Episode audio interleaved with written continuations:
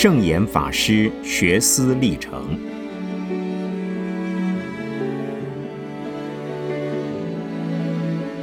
圣严法师著。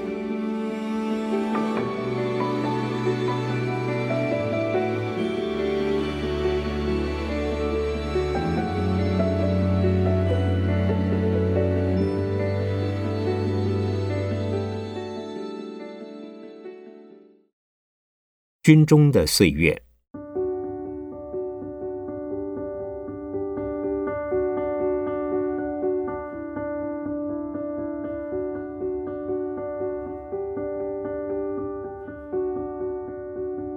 我在军中收获最大的是把我的一支笔锻炼了出来。在上海读佛学院的时代，我的作文常常受到嘉奖，每次必报必定有我的文章。在我们同学所编辑发行的一份月刊《学生天地》上，我也发表过几篇文章，并已养成了日常写日记、看书、做笔记的习惯。到了军中，曾有一个阶段，部队的长官规定每人每天都要写日记，一方面让大家有机会发泄自己。同时，也可以把意见从日记上向长官反映。最大的作用，能够从日记上日积月累地发现士兵的思想，也是一种防谍的措施。我就用日记来每天发表自己的谬论。因此，不管是部队也好，训练机构也好，凡是要出必报，长官都会挑选我为主编，担任选稿。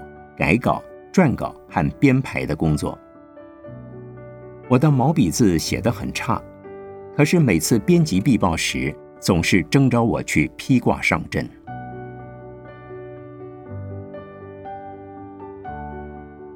在驻防金山海边一带的时候，阅读文学作品，同时也学着写作短篇小说、散文和新诗。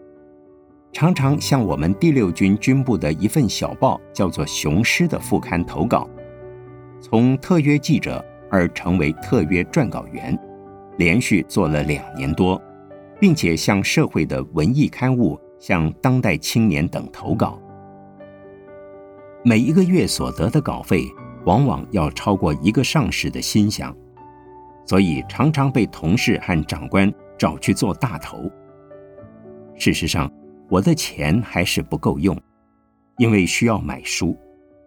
虽然当时我的文字并没有成熟，也不知道什么是自己的思想，只是把自己能看到的、想到的、能够鼓励自己的、安慰他人的事，用真诚的心和朴实的笔表达出来，奉献给读者。我也常常遇到思想上的瓶颈和现实生活中的无奈。但是，当我看书和写作的时候，就能为我化解了现实的迷闷，展现了内心的光明。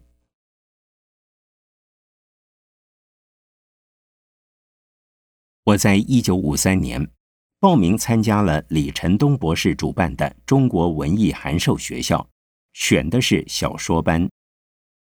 当时的老师有谢彬莹、沈英。赵有培等六七位当代有名的文艺作家，因此我拼命写小说，短篇、中篇、长篇我都写。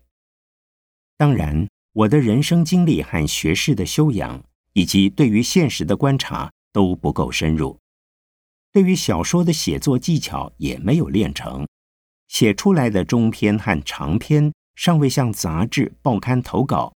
便送去文艺奖的评审会，希望得奖，其结果是可想而知了。被退回的那些作品，我对他们再也没有信心，就给予付之一炬。到现在为止，我只留下曾经被刊于《文坛》杂志的《母亲》和《父亲》两个短篇，那是一九五六年的事。后来被收于佛教文化服务处为我出版的文集《佛教文化与文学》。当时的文坛杂志是由穆中南先生主编，他的水准相当不错。跟他时代相前后的野风》《十岁》《畅流》等，都是差不多水准的文艺刊物。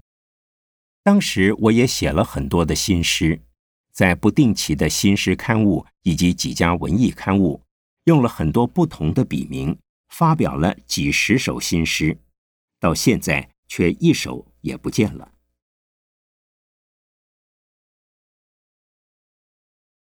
到一九五六年的春天，因为我佛学院的一位同学见我发疯似的写新诗、写小说、写散文，而却得不到奖、成不了名，所以劝我改写理论性的文章。他当时对于国际时事及三民主义的政治思想非常热衷，所以劝我来分析国际时事，或者专写政论的文章。这使我灵机一动，我也可以试着写哲学和宗教的文章了。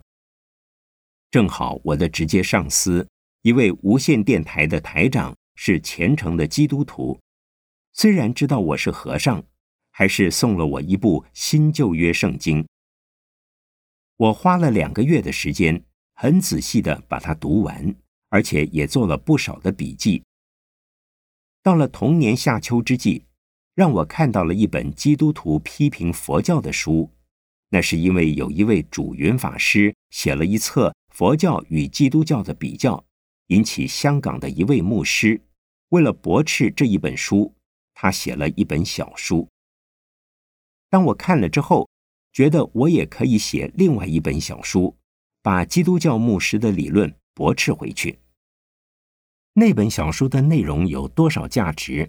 观点是否公正，不去管它。至少我已经能够一口气写出了一篇长达四万多字辩论式的文章。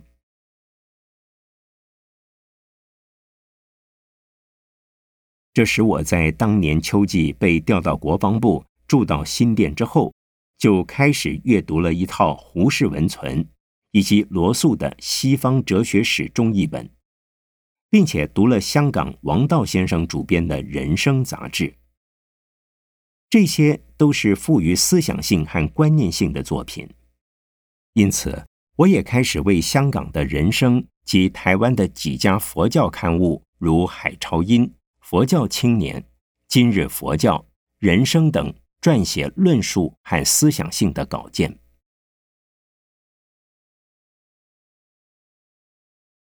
我每投一篇稿子，都能受到主编的赞赏和鼓励。所谈的问题分成两类：一是探讨人生的问题，指出人生的缺陷、寂寞、苍凉、痛苦，而提倡努力、升华、超脱、安顿，并且相信定有一个美丽的未来境界，要我们人类共同去开创。这些文章。已经搜集在佛教文化服务处为我出版的《佛教人生与宗教》那一本文集中。二是探讨宗教和文学的问题，曾经为了探讨胡适先生的宗教思想而写过两篇文章。同时，因为读胡适先生的白话文学史，发现其中有关于佛经题材对中国文学的影响。连续的在第九章、第十章介绍佛教的翻译文学，使我得到很多的启发，便提笔写了一篇《文学与佛教文学》，投刊于《佛教青年》，运用我当时所具备的一点关于中国文学与西洋文学的常识，调和着我对佛教的粗浅认识，主张佛教徒应该多尊重文学的作品，而且要写文学性的作品。作者要讲究技巧，透过文学的笔触，能够明白如画的表现出佛经的理念。应该写出悲心主义的文学作品，同时呼吁读者们重视文学作品，而不要把它当作雕虫小技来看。那时我主张站在中国人的立场，采纳西洋人的特长，表达大悲佛陀的理想。这也正是我当时读书做学问的三个系统的汇合为一，那就是佛教的、中国的、西洋的。那篇文章发表之后，得到当时佛教界的两位文艺作家分别撰文向我提出不同的看法，我也接受了这一场挑战，而连续又写了两篇的文章，再谈文学与佛教文学，三谈文学与佛教文学。真所谓好汉不打不相识，最后这两位都成了知己的笔友，那就是张曼涛先生及无念居士程关心。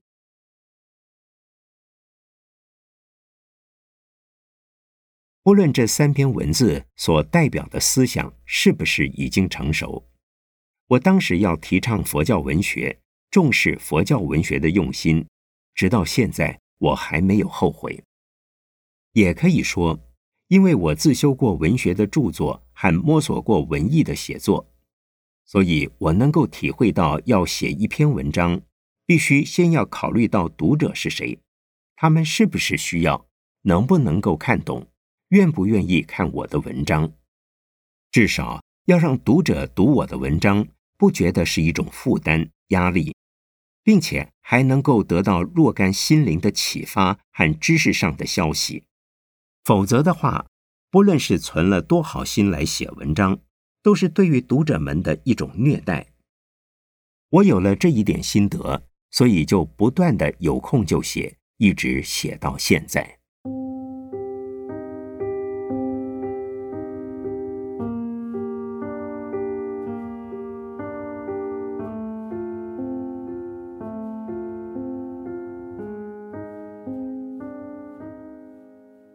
一九五六年八月，我的工作单位改到了台北，那是因为考取了国防部的一个情报征收单位，从事于无线电通信情报的征收工作。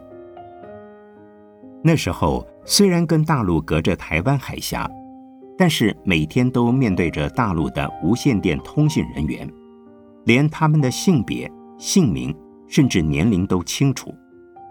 虽然他们不知道我们的存在。或者是已经知道，可是不知道我们究竟是谁。这种工作完全是看个人的勤惰而向上级提供成绩。我还算是一个相当尽职的工作人员，所以也得到了几次奖励。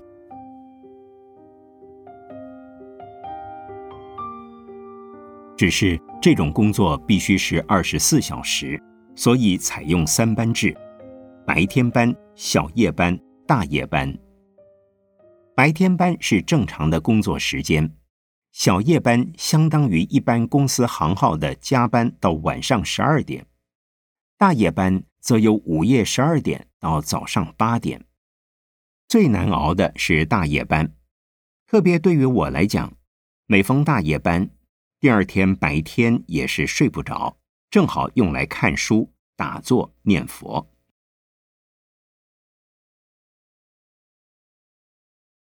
这时候可以到手的佛书已渐渐的多了，有的是从香港输入，有的是在台湾翻版，像大部的《华严经》、大波涅盘经、法华经、金刚经的注解，还有当时的印顺法师正在担任台北善导寺的住持，他的学生演培法师在新竹福严经社任教，我于假日去善导寺。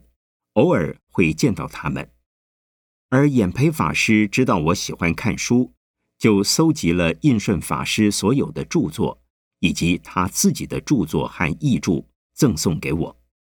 这使我既有时间，又有书本可读了。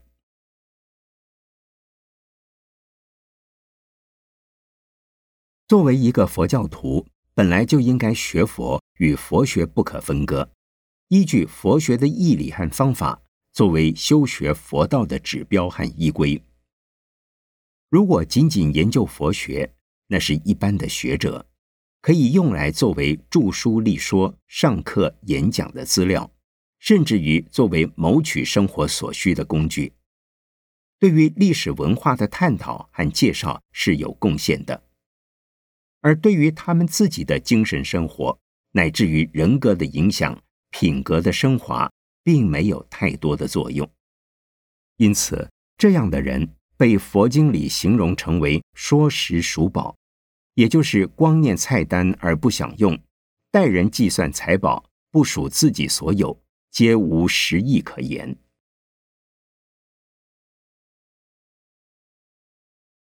然而，一般的大众信仰佛教，并且也会念佛、吃素、打坐、诵经、拜忏，可是并不在意佛法义理所在，不懂有漏、无漏、有为、无为、世间法、出世间法、入世、出世，乃至佛法和外道等的异同之处。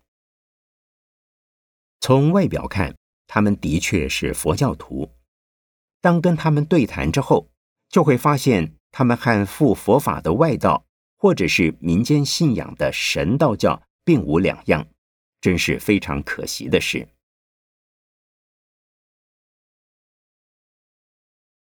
正因为如此，自古以来的高僧大德都主张行解并重，如鸟两翼，如车两轮。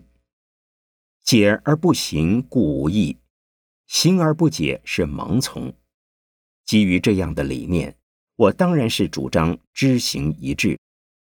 因此，当时我对王阳明所提倡的知行合一的哲学非常的赞同。虽然当时的全国上下都在以中山先生的知难行易学说来勉励每一个人，我也能够接受。若从即知即行，即行即知。行解相应的观点来谈，学佛与佛学是绝对的正确的。若要求大家彻知彻悟而后行，那就错了。因为凡夫都是后知后觉者，所以孔子说：“民可使由之，不可使知之”，也是对的。中山先生在他的孙文学说里，对这个问题举了很多例子。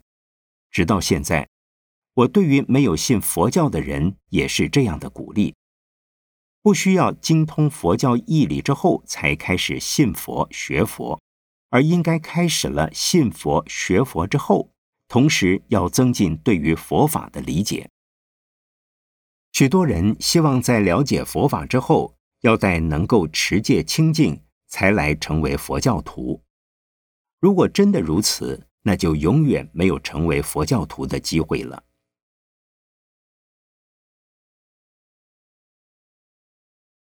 在一九五七年开始，台北佛教界的几本刊物的负责人知道我会写文章，而且是在台港几家文学及哲学性的刊物投稿，也知道我写了一本有关基督教与佛教的小书，所以纷纷向我约稿。我也正在希望把当时看到、想到、接触到的若干佛学理论和佛教现状的问题写出来，分享给我们这个社会的读者大众。也可以说，这是我长久以来的心愿，要把正确的佛法和艰涩难懂的佛经佛理，用人人都能接受、看懂的文字表达出来，提供给需要佛法的大众。所以。能有几个刊物提供我发表的原地，真要感谢他们。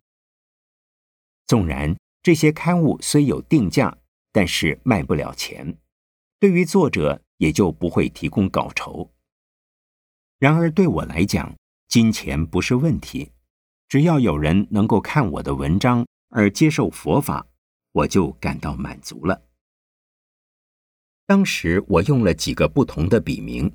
其中以醒世将军用的较多，直到现在还有不少五十岁以上的佛教徒，就是因为当时看了醒世将军的文章而信佛学佛的。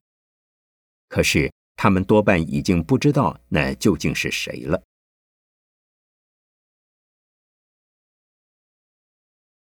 近世以来，从佛教徒本身的表现来看也好。从学者们对于佛教的认识和价值的评断来看也好，可以用几个名词来说明：迷信、消极、不生产、分立分子。其实，释迦牟尼佛所创的佛教并不是这个样子。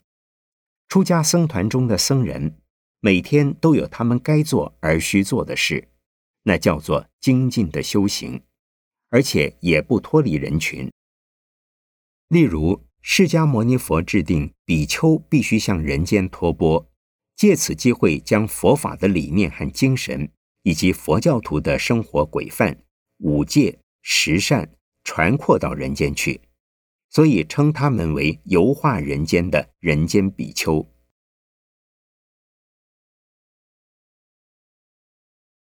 有一次，释迦牟尼佛向一位农夫托钵乞食。那位农夫请问佛陀释迦牟尼：“我们种田，所以有食物吃。你不种田，怎么也要吃？”佛陀的回答是：“你种田，我们沙门比丘也种田。你是种山野的泥田，我们是种广大众生的心田。”农夫听了非常欢喜。而传到中国的佛教，因为社会的风俗轻视乞丐的行为。所以，比丘只有在寺院的山林里自耕自食，就像唐代的百丈禅师当时所说的：“一日不做，一日不食”的农禅生活，也没有不是生产。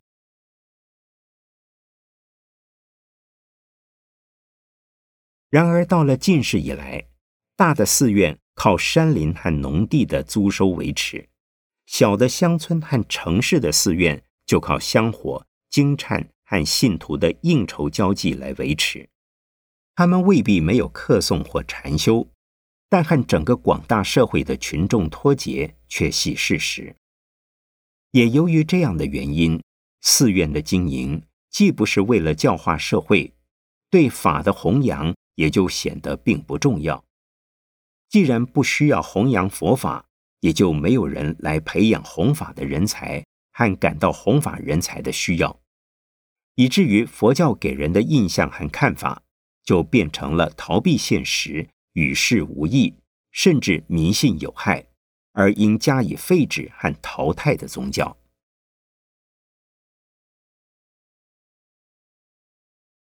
这也就是为什么近代的杨文慧仁山居士要提倡刻印佛经、流通佛书，并且成立学院。培育僧俗的弘法人才了。他的学生太虚起而提倡人生佛教，太虚的学生印顺继而主张人间佛教。我的师父东初老人则办人生月刊，而我自己在台湾创立法鼓山，目的是在建设人间净土，这都是为了挽救佛教慧命与道玄的措施。也是回归佛陀释迦牟尼本怀的运动。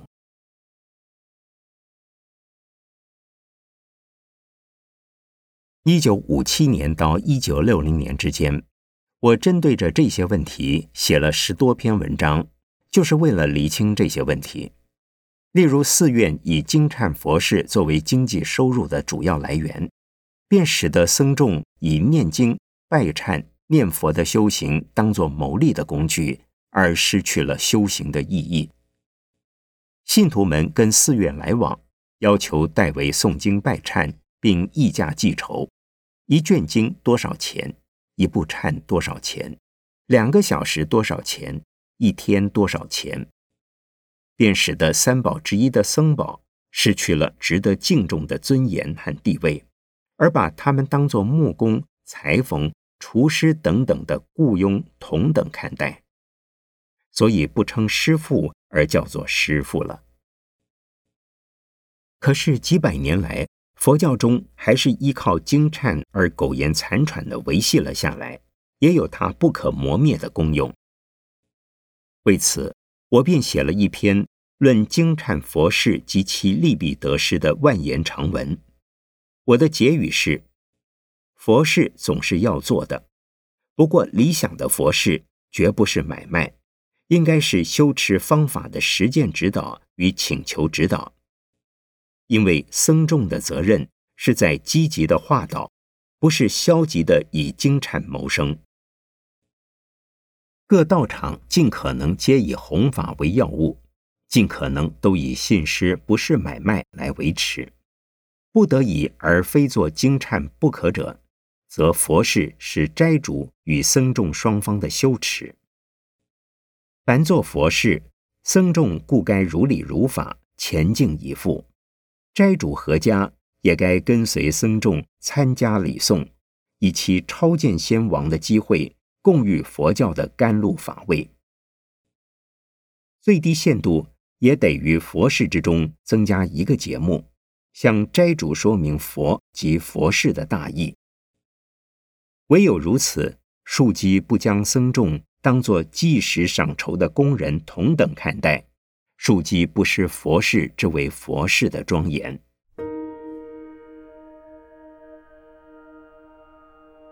另外，认为佛教消极，对社会没有贡献这种形象。我也屡次提出了说明。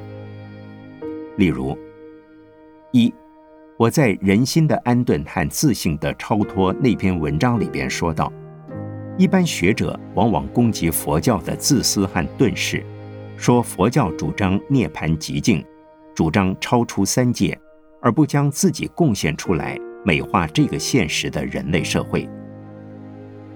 粗看起来。佛教讲求个人自信的解脱或升华，好像是自私的。事实上，这一自私的终点正是慈悲精神的圆满表现。自私是为个人的超脱，但要求得个人的超脱，又非以慈悲救世的心量和行为来换取不可。二，又在《理想的社会》那篇文章里曾提到。世间浅见人士都以为佛教的人生过于消极，因为学佛的最后目的是在超脱三界，离开这个世界，而不是来努力于这个世界的建设。事实上，离开这个世界是学佛的目的，建设这个世界才是学佛的手段。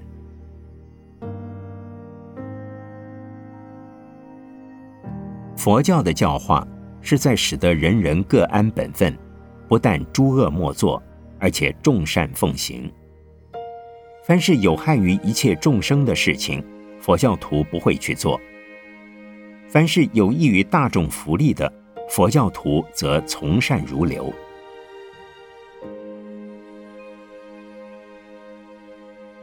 正由于我有这样的想法，故对太虚大师。人成佛即成的主张相当认同。对印顺法师《佛在人间》那本书也很赞叹。佛教应该是落实在人间社会，然后逐级提升，而到达佛的果位，断不能否定或者忽略了它的人间性，而空谈菩萨与佛的境界。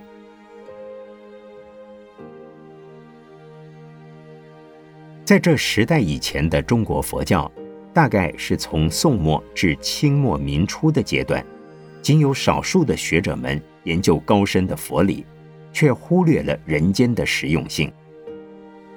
普遍的佛教徒们无从理解佛法的实用性及合理性，仅落于形式的躯壳的信仰。那就是因为学佛与佛学不能兼顾并重。而产生了严重的流弊所致。